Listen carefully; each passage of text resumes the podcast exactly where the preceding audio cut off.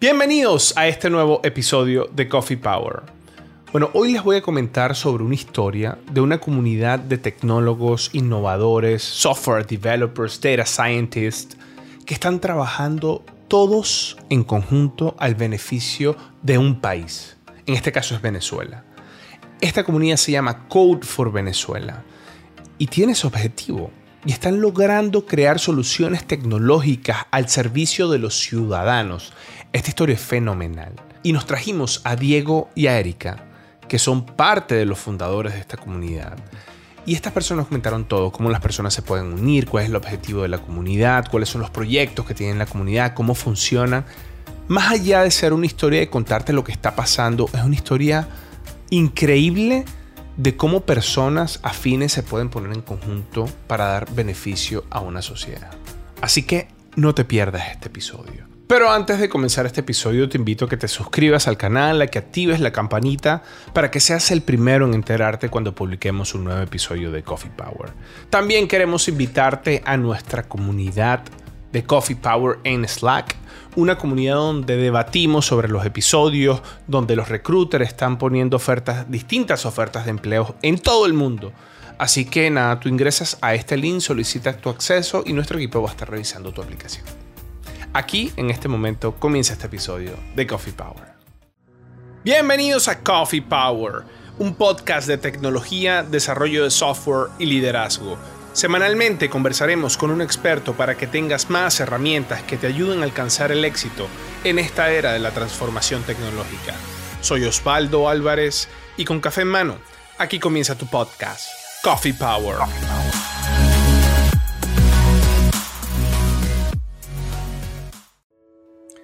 Bueno, señores, no saben lo emocionado que estoy yo de grabar este episodio. Y lo emocionado, aparte de traer estas dos estrellas que, que, más allá de un orgullo de como venezolano, eh, un orgullo también por sus carreras y lo que han hecho. Así que nada, Erika, Diego, bienvenidos a Coffee Power. Muchas gracias. Gracias, No, un placer. No, un placer de tenerlos, un placer de tenerlos y, bueno, para que los... Diego ahorita está en, en España, en Madrid, está grabando desde allá, Erika está en UK, Rockstar, por favor vayan a sus LinkedIn, aquí abajo están en la descripción, están todos los link, LinkedIn de ellos y bueno, son unos Rockstar en lo que están haciendo. Erika, cuéntame qué es esto de Code for Venezuela. Vale. Um, COFO Venezuela es una organización sin fines de lucro que trata de reunir gente que está dentro del campo de la tecnología o son innovadores tecnológicos con la idea de, de captar el talento que tienen y también um, la red de contactos que tienen de manera de buscar a través de una solución tecnológica resolver problemas eh, de Venezuela. Es una organización es muy bonita porque cuenta con personas que tenemos diferentes experiencias, normalmente venezolanos que nos formamos en Venezuela, pero que hemos hecho carrera en diferentes lugares del mundo, por lo que eh, es un ambiente particularmente interesante. Claro, es una belleza ese proyecto una comunidad de developers creando tecnología por nuestro país que la necesita. Diego, ¿y, cómo llegaste tú aquí? ¿Cómo, ¿Cómo fue esa experiencia? ¿Quién te contactó? ¿Cómo crearon esto? Cuéntame todo eso. Sí, eso fue en 2019. Estaba prepandemia. Estaba eh, estudiando una maestría en Business Analytics en San Francisco y un día, de repente, Marcos, que es uno de los eh, fundadores de Code for Venezuela, me agregó en LinkedIn y obviamente lo stoqué. Y obviamente vi que era parte de for Venezuela y dije, berro, que esto se ve súper cool. Eh, es algo que yo estaba buscando desde hace un tiempo, que era, bueno, es como encontrar ese sweet spot de justamente hacer lo que me apasiona y a la vez contribuir a mi país. Eh, y justamente sin, o sea, independientemente de donde yo esté en el mundo, ¿no? porque al final la conexión con Venezuela eh, la llevo muy cerca desde que me fui. Entonces, bueno, para Code for Venezuela, eh, eh, hablé con él y le pregunté, muy casualmente, le dije, Epa, ¿quieres hacer un hackathon? así, casual. Y bueno, eh, esa pregunta, eh, empezamos, eh, empezó una conversación y organizamos un hackathon en donde estudiaba en San Francisco, que se llama Holt International Business School, donde hicimos un hackathon de analytics para problemas, bueno, con stakeholders de, de Venezuela que teníamos el momento y fue una experiencia bastante cool. Entonces, como entré con for Venezuela justamente por esa conexión en LinkedIn y ser un poco salido. Y bueno, me encantó eh, que, que, realmente que Code for Venezuela no solo, o sea, fue mucho más de lo que yo imaginé. O sea, yo pensé que bueno, era un grupo de gente crack y súper buena en lo que hacía, eh, aportando a Venezuela, pero no es solo eso, tenemos una comunidad eh, súper, súper bonita, o sea, y algo que me parece bastante interesante, que esto ha crecido aún más con la, o sea, luego de la pandemia, es que eh, somos un grupo distribuido, estamos en todas partes del mundo y se siente bastante como una comunidad y los lazos que nos eh, unen son muy fuertes eh, y como que trascienden donde estemos viviendo y religiosamente todos los sábados estoy ahí aportando mi granito de arena y realmente he logrado hacer unas amistades bastante chéveres ahí. Entonces, más allá de solo echar código y todo, es crear una, tener una comunidad distribuida de venezolanos eh, queriendo aportar en lo que les apasiona, eh, justamente a Venezuela. Crear soluciones para su país, qué belleza, qué belleza. ¿Y tú, Erika, cómo llegaste acá? Yo llegué, pues, bueno, quizás es algo similar como Diego. también fue eh, pre-pandemia. a finales del 2019 ah, contacté a José Montes de Oca, que es otro fundador de Cofor Venezuela. Realmente él y yo somos amigos porque los dos estudiamos juntos en la UCLA, en Barquisimeto. y a pesar de que no estábamos en el mismo semestre, siempre estuvimos en contacto. Eh, y, eso, y luego, antes de ir, perdón, después de irnos de Venezuela, seguimos con el contacto. Y eso, a finales del 2019, él compartió en su LinkedIn un post de Conform Venezuela, me llamó la atención porque, bueno, es muy relevante eh, con lo que yo hago. Yo soy ingeniera de datos y lo contacté y al cabo de unas semanas ya, ya bueno, ya era formalmente voluntaria en, en Conform Venezuela algo así como, como Diego también, yo antes intenté ayudar en diferentes maneras. Normalmente el enfoque siempre fue en ayuda humanitaria. Em, y a pesar de que es sumamente necesario, sentía que el alcance o, el impacto era muy de corto plazo y estaba buscando una manera como eficaz de, ayudar al país a largo plazo. Y bueno, COFRO Venezuela resultó ser perfecto porque podía, tiene alcance a largo plazo, ah, tiene impacto a largo plazo y el alcance es alto y puedo, puedo aplicar las habilidades que he adquirido hasta ahora. Sí. Sabes que hay una cosa muy importante en nosotros. Yo, yo, yo, no es nada más el venezolano, es la persona, el sentido de pertenencia. ¿no? Tú perteneces a tu país y eso, y eso es muy difícil que se te quite, ¿no? Así vivas en, otro país y tengas demasiados años viviendo en otro país. Y ese sentido de pertenencia eh, a muchos de nosotros nos, nos obliga de alguna manera y tenemos como esa necesidad de querer como que aportar al país lo que tanto nos dio. En mi caso, les digo, yo soy graduado de la Universidad Central de Venezuela. Y yo no, yo no pagué nada por mi educación. Mm. Yo no, yo, mi educación fue completamente, bueno, pagué como que en ese momento era dos bolívares, algo así, yo no me acuerdo, pero era algo que era tonto. Con eso me compraba un, una gaseosa, un refresco en la esquina, porque la educación fue gratuita. Pero la educación fue gratuita y, yo siempre voy a ser un gran orgulloso de mi formación por, porque, porque fue maravillosa. Y yo siento que yo estoy en deuda, tanto con mi país como con mi universidad. Y esa necesidad de querer aportarle de vuelta a... Eh, creo que no, es, no eres tú nada más, ni soy yo, somos muchas personas. Y a veces muchas personas no saben a dónde ir o cómo aportar. Así que esta idea, por eso a mí me parece cuando, cuando también me invitaron, yo dije, o sea, esto, esto lo tiene que conocer todo el mundo porque es el espacio perfecto para que una persona en innovación, en tecnología, se conecte con eso, ¿no? Sí, no, totalmente de acuerdo. Sí, sin duda. Siempre lo comento que uno, o sea que normalmente, así como dices que pagaste dos bolívares, creo que es más caro igual la moneda en sí, el artefacto de la moneda que realmente lo que es.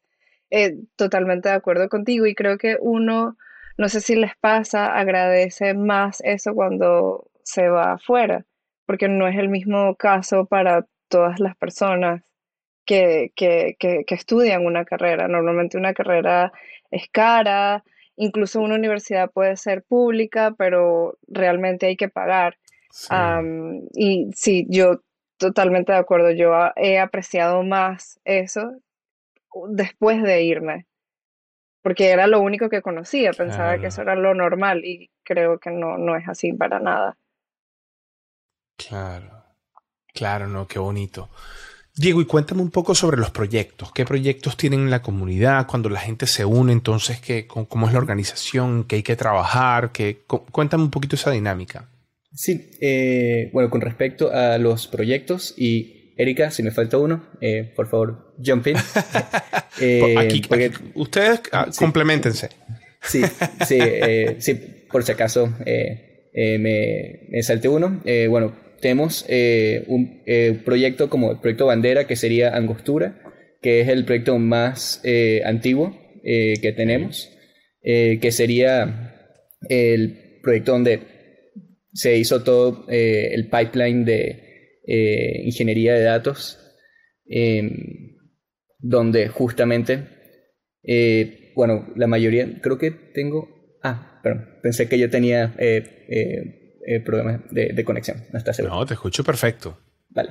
Em, sí, entonces esta angostura, para no alargarme tanto en cada proyecto, que es el pipeline donde nosotros trabajamos con stakeholders que están en Venezuela Em, y justamente eh, los ayudamos con problemas relacionados a tecnología, relacionados a data y justamente eh, lo primero que debe haber es eh, un pipeline que haga todo el, extract, transform, load y lo almacene en el warehouse. Entonces, ese fue el primer proyecto que comenzó y aún sin pie, realmente es el proyecto más antiguo y ha tenido bastante esfuerzo invertido.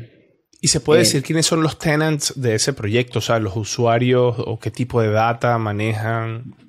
Eh, creo que si digo eso me regañan, así que eh, para saberlo, únanse a okay. okay. para, complementar, para complementar un poquito, los usuarios somos, es normalmente, ese es un proyecto interno de la organización y es, es un backend project en el sentido de que los datos que entran de otros proyectos que tenemos, que son como más user, user face, es la, esa data platform los procesa y luego eh, la idea es luego poder analizar esos datos. O sea, normalmente la un, un, grueso importante de los usuarios de esta plataforma somos nosotros mismos por el hecho de que es un proyecto más que todo interno. Ok, ustedes proveen como Data Lake y van extrayendo y transformando y cargando toda esa data para luego hacer todo el insight y el proceso de analytics eh, de distintas fuentes y mezclan todo. Muy bien. Esa es angostura. Angostura. Ok. Exacto. Luego Aquí tengo la página abierta, ¿no? Veo que hay un COVID Screenbot, un Meditweet, Blackout Tracker, pero por favor, Diego y Erika, eh, llévenme en esto. A ver. Sí, comento Sambil rápidamente que soy parte de ese proyecto y si quieres, Erika, puedes comentar el resto. Sambil. Sí, Sambil como el centro comercial. Sí, eso tiene una historia, eso tiene su lógica, tiene lógica. Estamos eh, a comienzos del año pasado preguntándonos, eh, estamos haciendo, formalizando el, el grupo de, o el proyecto de ciencia de datos y analytics y estamos hablando, bueno, justamente qué es lo que nos unía a todos, ¿no? Entonces, éramos como que ver personas de distintas ciudades eh, de Venezuela. Y bueno, terminamos eh, We Converge en que todo, en todas las ciudades es un Sambil, así que Eso fue. Le, voy a mandar esto a Freddy Cohen, que es amigo mío, y él es el, el, dueño, el creador del Sanville. O sea, su papá, Salomón Cohen, él fue el, fundador de la constructora. Y bueno, y con Freddy. Y nosotros en Venezuela le hicimos todas las herramientas tecnológicas para el Sanville y para el Idotel, que eran sus hoteles. Eh, le estoy poniendo una cuña acá, pero es que les tengo mucho cariño y mucho aprecio a todo lo que hicimos. Y yo en Venezuela hice unos eventos de tecnología. Fueron los primeros encuentros de Twitter tecnológicos en Venezuela. Eso fue en el año de María Castaña. Eso, ustedes estaban posiblemente en el colegio.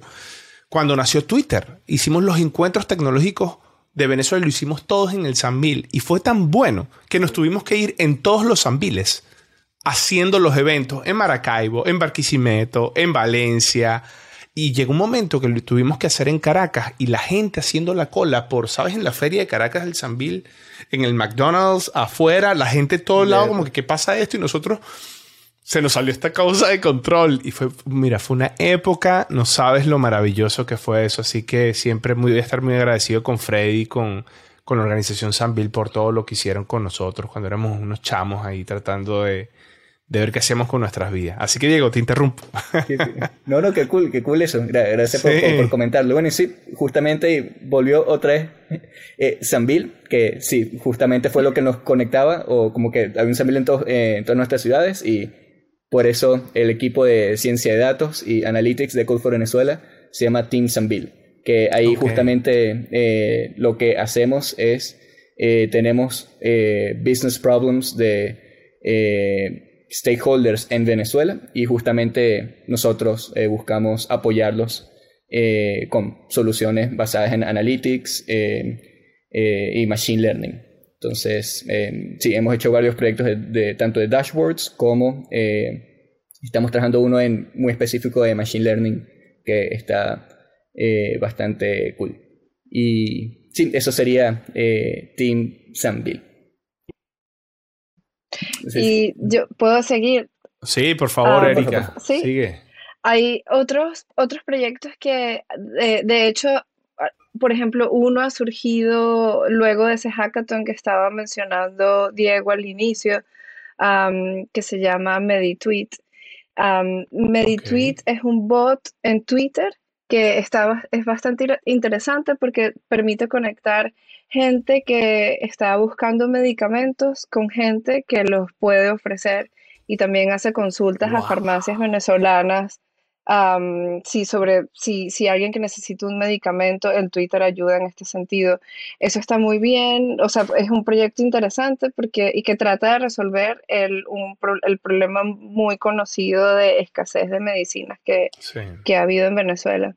También hay un, muy acorde con estos tiempos. Eh, hemos construido un COVID ah, bot 19 que es un asistente virtual en Telegram que trata de ofrecer un diagnóstico primario de la enfermedad. Básicamente uno se conecta, te hace unas preguntas ah, y si eres una persona de alto riesgo, de COVID te conecta con la Facultad de Medicina de la Universidad Central. La idea es luego brindar atención gratuita a cualquier a, la persona que, lo requiera. Eso se construyó a principios del año pasado. Y hay también hay una versión de MediTweet, pero es un buscador de medicinas y es un, básicamente un sitio web que contiene información de medicamentos, efectos, efectos secundarios, ah, cómo usarlos. La idea es ayudar a las personas en la toma de decisiones sobre cuál medicina usar. Todo esto ha sido supervisado por médicos que forman parte de la organización. hay otro proyecto que se llama Telemedicina, que es un chat. este chat eh, permite, conecta a médicos de la organización con personas que pueden tener algún malestar o alguna necesidad ah, que puede ser rápidamente cubierta a través del chat, también haciendo un, es como un tele, de telesalud. y esto también es para tratar de solventar el declive de la, de la, de la situación en Venezuela con el sistema de salud, que no todo el mundo tiene acceso o el acceso es muy precario. Ok, ok. Bueno, son varios tipos de proyectos. Y cuéntame cómo nacen estos proyectos. Ustedes tienen, veo que Diego me comenta que tienen una reunión todos los sábados. Entonces ahí hacen como una especie de brainstorming, ahí nacen las necesidades. ¿Es así o, hay algo más? Con respecto a cómo nace, bueno, si quieres puedo comentar un poco cómo es como el día a día, ser como de lo más reciente a cómo nace y eh, si quieres, Erika, puedes comentar eh, cómo, nace que eh, sé que preparaste esa pregunta. sí, bueno, nuestro día a día es, nosotros tenemos los sábados eh, una reunión eh, donde primero tenemos como, eh, nos, reunimos justamente como para hablar un poco, para hacer catch up así como más informal, unos icebreakers, y luego de eso cada persona va a su proyecto y bueno, cada proyecto es como, es un mundo en, en sí mismo, ¿no? Entonces ahí depende mucho cómo se manejen los proyectos, hay algunos que se reúnen todos los sábados, específicamente una hora, eh, para trabajar. Otros lo hacen para hacer un stand-up. Por ejemplo, en Team Sanville hacemos un stand-up todos los sábados, eh, que damos como los updates de lo que hicimos en la semana y planificamos para la semana siguiente. Y sí, eso es como, los sábados son como el, el touch point de la comunidad, porque justamente un reto es que estamos todos en distintas zonas horarias, todos estamos trabajando también eh, full time.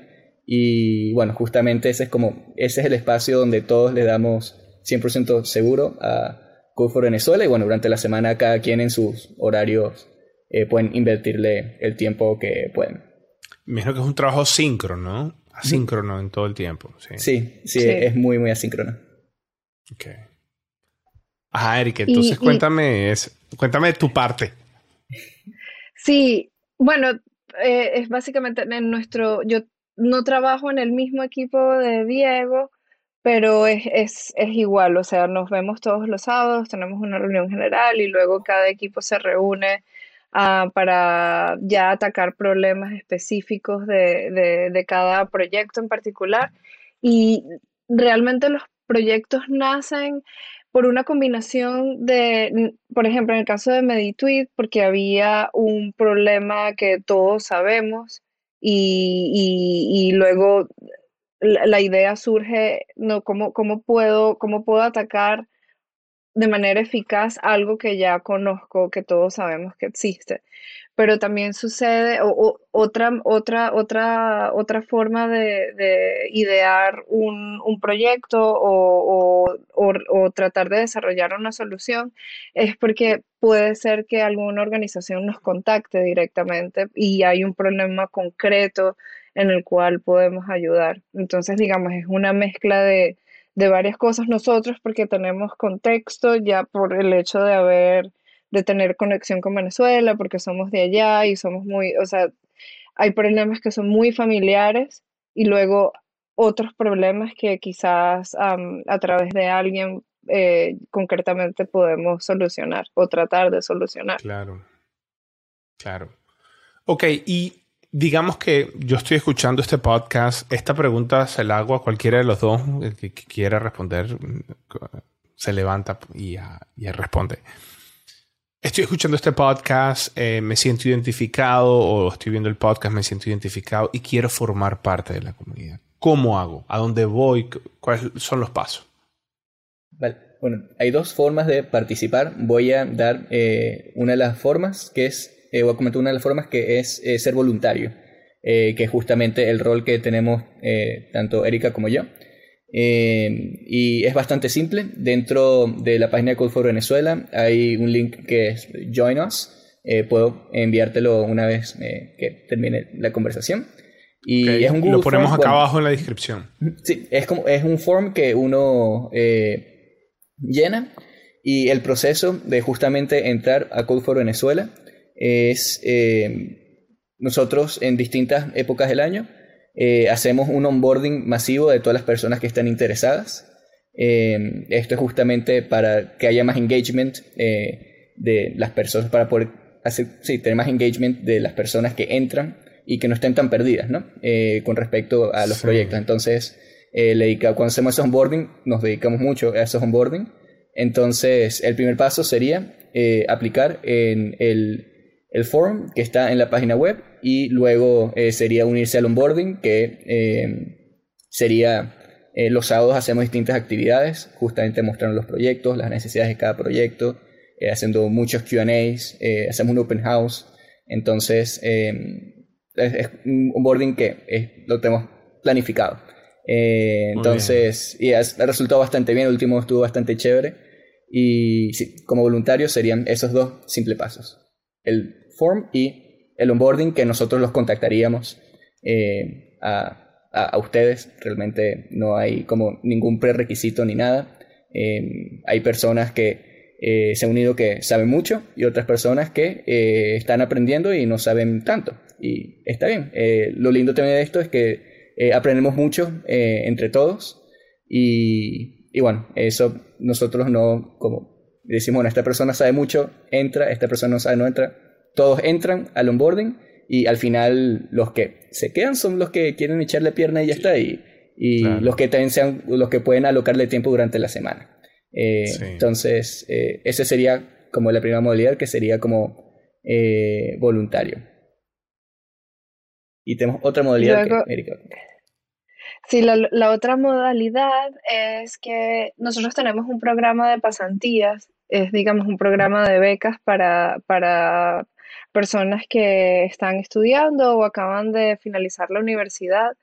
Y mm, tenemos, hay, hay dos, dos, momentos en el año donde, donde esas personas pueden aplicar, como un programa de verano y un programa de invierno esto es, es, un proyecto relativamente nuevo, pero ha sido muy beneficioso porque en este momento tenemos tres pasantes de tres universidades, de la Simón Bolívar y de la Católica Andrés Bello.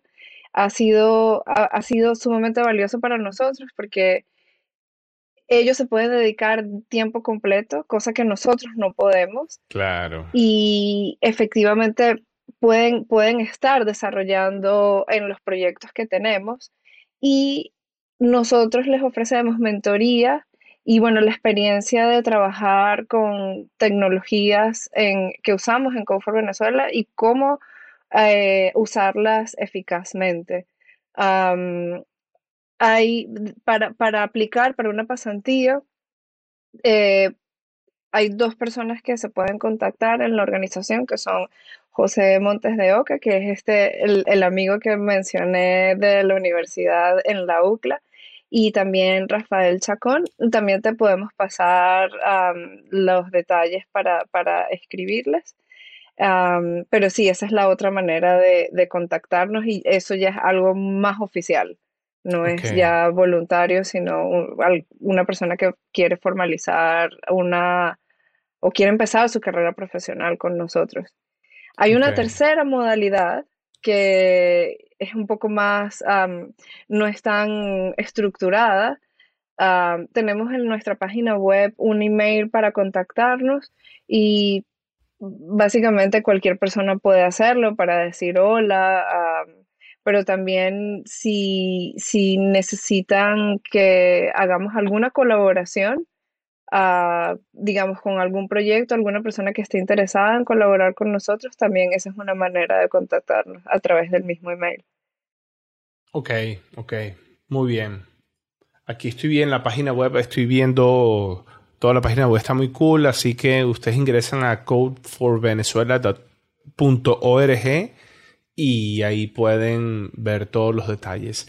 Aquí, ve, aquí veo que hay un botón también de, de, donar. La gente, la gente puede donar. Eso les quería preguntar, ¿no? ¿Cómo funciona esto? Veo que es una, organización sin fines de lucro, pero al mismo tiempo, ¿sabes? Tener todas estas aplicaciones corriendo, el cloud y, toda la logística.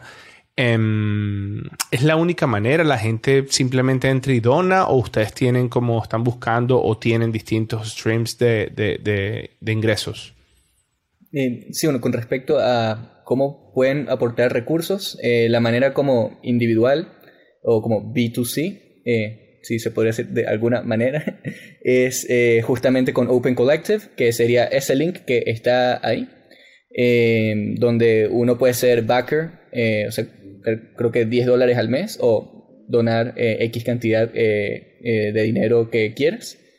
Y también tenemos o buscamos colaboraciones con empresas, bueno, con justamente para tener grants y ese estilo de cosas que hacen non-profits. Entonces, em, sí, estoy, bueno, por mi lado, estoy mucho más familiarizado con el Open, eh, open Collective. Lo de los grants eh, es algo que, eh, algo completamente aparte, pero si alguien podría aportar también de esa manera, yo recomendaría que se pusiera en contacto con eh, Rafael eh, Checón o José eh, Montes de Oca en ese sentido. Que son como los creadores de la comunidad, ¿no? Sí, correcto. Sí. Bueno, señores, nada, encantados, encantado de verdad con, con, todo esto que están haciendo. La verdad lo felicito. Em, es un proyecto súper lindo. Em, y, quiero que consideren que también este es su casa y todo lo que nosotros podamos hacer para ayudarlos a difundir este mensaje y esta misión eh, me parece súper cool y, nada, más allá de, todo lo que hablamos, la verdad los felicito y, me siento muy orgulloso también de ustedes en, en, todo lo que quieren hacer por nuestro país. Ahí voy a estar metido, y yo estoy metido en el Slack y ahí voy a estar también, ¿sabes? Metido con ustedes a ver cómo también uno desde acá podemos ah, eh, poner nuestro granito de arena. Así que, Diego, Erika, eh, muchísimas gracias por, por el espacio de hoy. Gracias, gracias, a ti. Vale, chao, chao. Chao. Te presentamos nuestro curso de liderazgo en equipos de ingeniería de software en Udemy un curso donde aprenderás sobre estimaciones de proyecto y levantar capital, ensamblar los equipos de desarrollo de software, definir los pads de carrera, tanto la que es 100% técnica como la carrera de gerencia o la carrera de liderazgo, manejar los cuellos de botella y la burocracia, entender el verdadero rol del líder en una operación de software exitosa y por último acelerar la operación. Este curso cuenta con más de 14.800 estudiantes y un rating de 4.6 estrellas de 5. Aquí, abajo en la descripción, te dejo un código de descuento para que comiences a hacer este curso ya mismo. Nos vemos en el curso.